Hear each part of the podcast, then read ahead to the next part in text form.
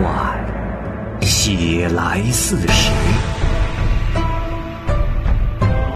时有其人，传有其事。其人其事，指甲生香，时移世易，拍案称奇。欢迎收听《蚂蚁晒尔》系列节目之《白话唐宋传奇》，蚂蚁播讲。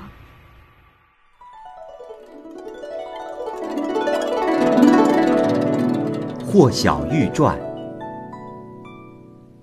原著作者蒋房。上集。唐朝大历年间，陇西有位书生，叫做李毅，年仅二十岁就考上了进士。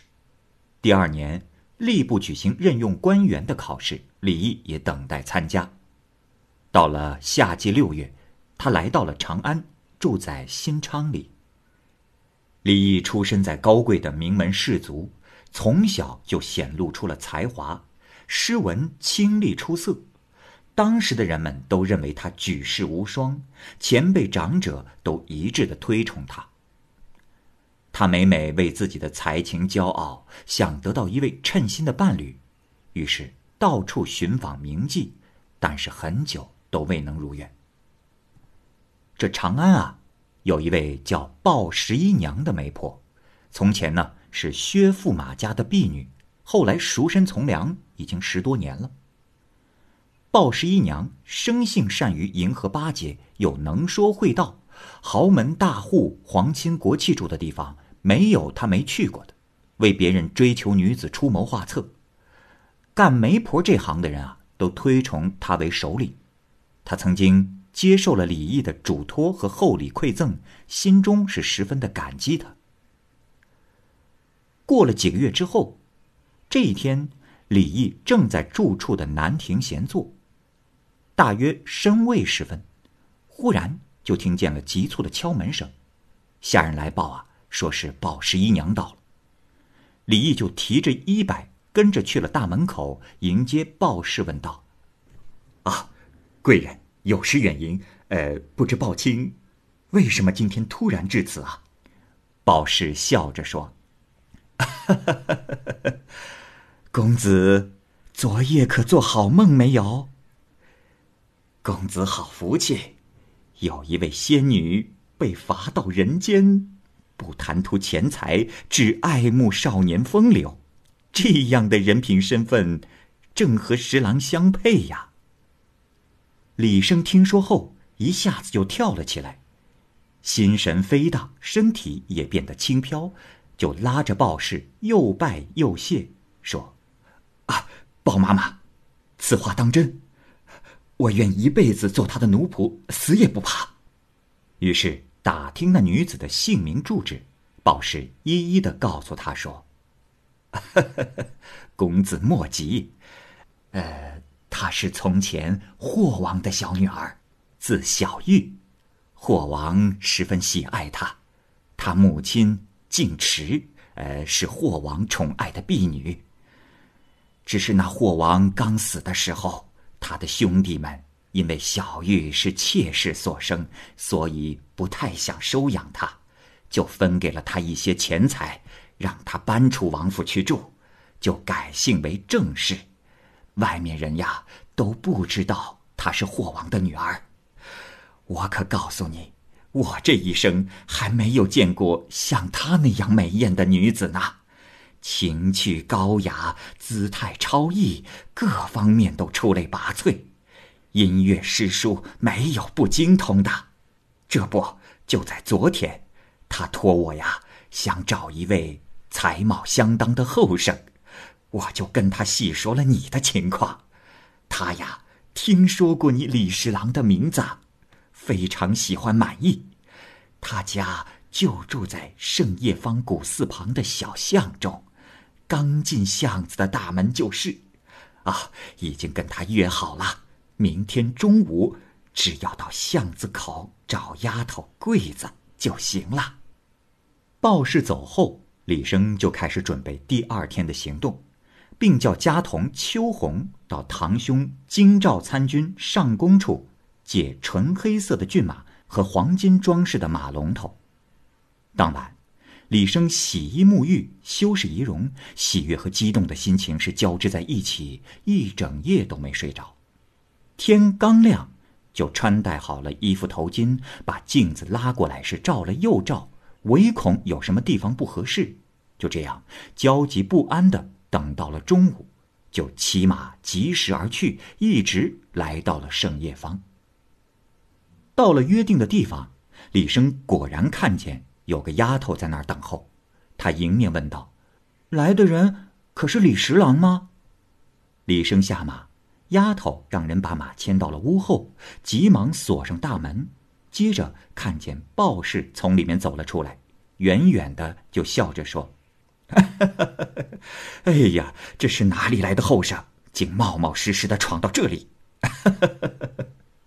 李生跟他调笑未完，就已经进了中门。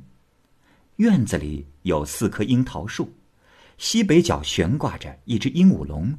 见到生人进来，那鹦鹉就说：“有人来了，快放下帘子。”李生的生性是文雅恬淡，这心中一直有些迟疑畏惧。忽然听见了鸟儿说话，惊讶中就不敢再往前走了。正在犹豫不前，这时鲍氏领着净池走下台阶来迎接他，把他请到了屋里，相对坐下。静池是一个四十多岁年纪的妇女，风姿绰约，谈笑间神韵十分的妩媚。她对李生说：“哦，早就听说。”十郎才气出众，风流潇洒。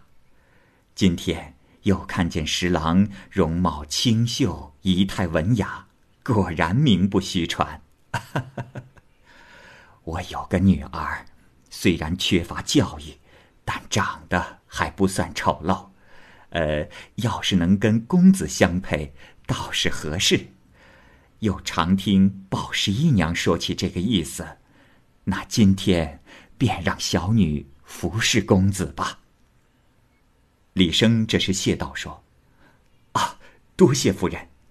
我鄙陋笨拙，平庸愚钝，想不到能得到小姐的青睐。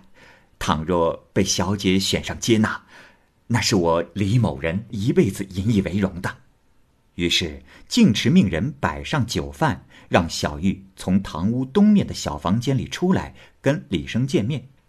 李生连忙行礼迎接。他只觉得，满屋之中如同琼林玉树相互辉映，转盼间，小玉眼里的光彩一直照射着自己的心底。随后，小玉就坐在了母亲的身旁。母亲对他说：“女儿，你常常爱念的‘开帘风动竹，疑是故人来’，就是这位李十郎的诗句。”你整天的吟诵思慕，怎比得上亲眼见一面呢？啊！这时，小玉只是低头微笑，小声说：“闻名自然不如见面，才子又怎能无貌呢？”这时，李生就连忙起来行礼说：“啊，小娘子爱慕才华，鄙人看重姿色，两个人的长处合拢在一起。”啊，就是才貌双全了。母女二人相互看了一眼，都笑了起来。于是大家喝了几轮酒，李生站起来请小玉唱歌。小玉起初不肯，母亲坚持要她唱。小玉的声音清亮，曲律精妙。酒尽席散，天已经黑了，鲍氏就带着李生到西院休息。庭院安静。屋宇深幽，门窗的帘幕也十分的华贵。鲍氏就叫丫头桂子换纱，给李生脱去靴子，解下衣带，服侍他睡下。过了一会儿，小玉来了，言谈温和，语调婉转柔媚，脱衣服的时候神态娇美，二人围中枕上，极其欢爱。李生觉得楚怀王梦会巫山神女。曹子建落水遇见洛神，欢爱也都不过如此。到了半夜，小玉忽然流着泪对李生说：“公子，我出身于娼妓之家，自知配不上你。如今，因为你爱恋我的姿色，所以把终身托付于你。只是担心有朝一日人老色衰，公子会移情别恋到别人身上，让我像离开树枝的松萝一样无依无靠，又像秋凉后的扇子那样被人抛弃。因此。此时欢爱已及时，却不知不觉，悲哀就涌上了心头。李生听了这话，感叹不已，于是就让小玉枕着自己的手臂，慢慢的对他说：“娘子，我平生的心愿今天就已经满足了，即使粉身碎骨，也发誓不会抛弃娘子。娘子又为何说出这样的话来？”啊，可否给我拿一块白色的绢绸？我要在上面写下你我的誓约。小玉于是擦干了眼泪，命侍女樱桃揭开帐子，举着蜡烛，把笔砚递给李生。小玉在平时弹奏音乐的空闲里，很是喜好诗文，书香笔砚都是霍王家过去的东西。于是拿出了绣囊，取出了一段三尺长、有黑色细纹的白绸，交给了李生。李生向来是才思敏捷，提笔成章，所写的誓约以山河来比喻情谊深厚，指日月为证来表明自己的忠诚。每句话呀都非常的恳切，让人听了觉得感动。写完之后，就让小玉收在珠宝箱内。从此，两人相亲相爱，好比翡翠鸟在云间比翼飞翔一样美好。就这样过了两年，二人不分白天黑夜，从不分离。下一年的春天，李生以书判拔萃进入仕途，受任正县主簿。到了四月，李生即将赴任，到东都洛阳去看望母亲。长安城里的亲戚。都来参加给他饯行的宴会。这时正值残春初夏，酒宴结束，宾客散去之后，离别的愁绪是不禁萦绕在二人的心头。小玉对李生说：“公子，凭你的才华和名声，很多人都仰慕你，想跟你结成婚姻的人一定不少。况且家中有父母亲要侍奉。”却没有正式的妻室。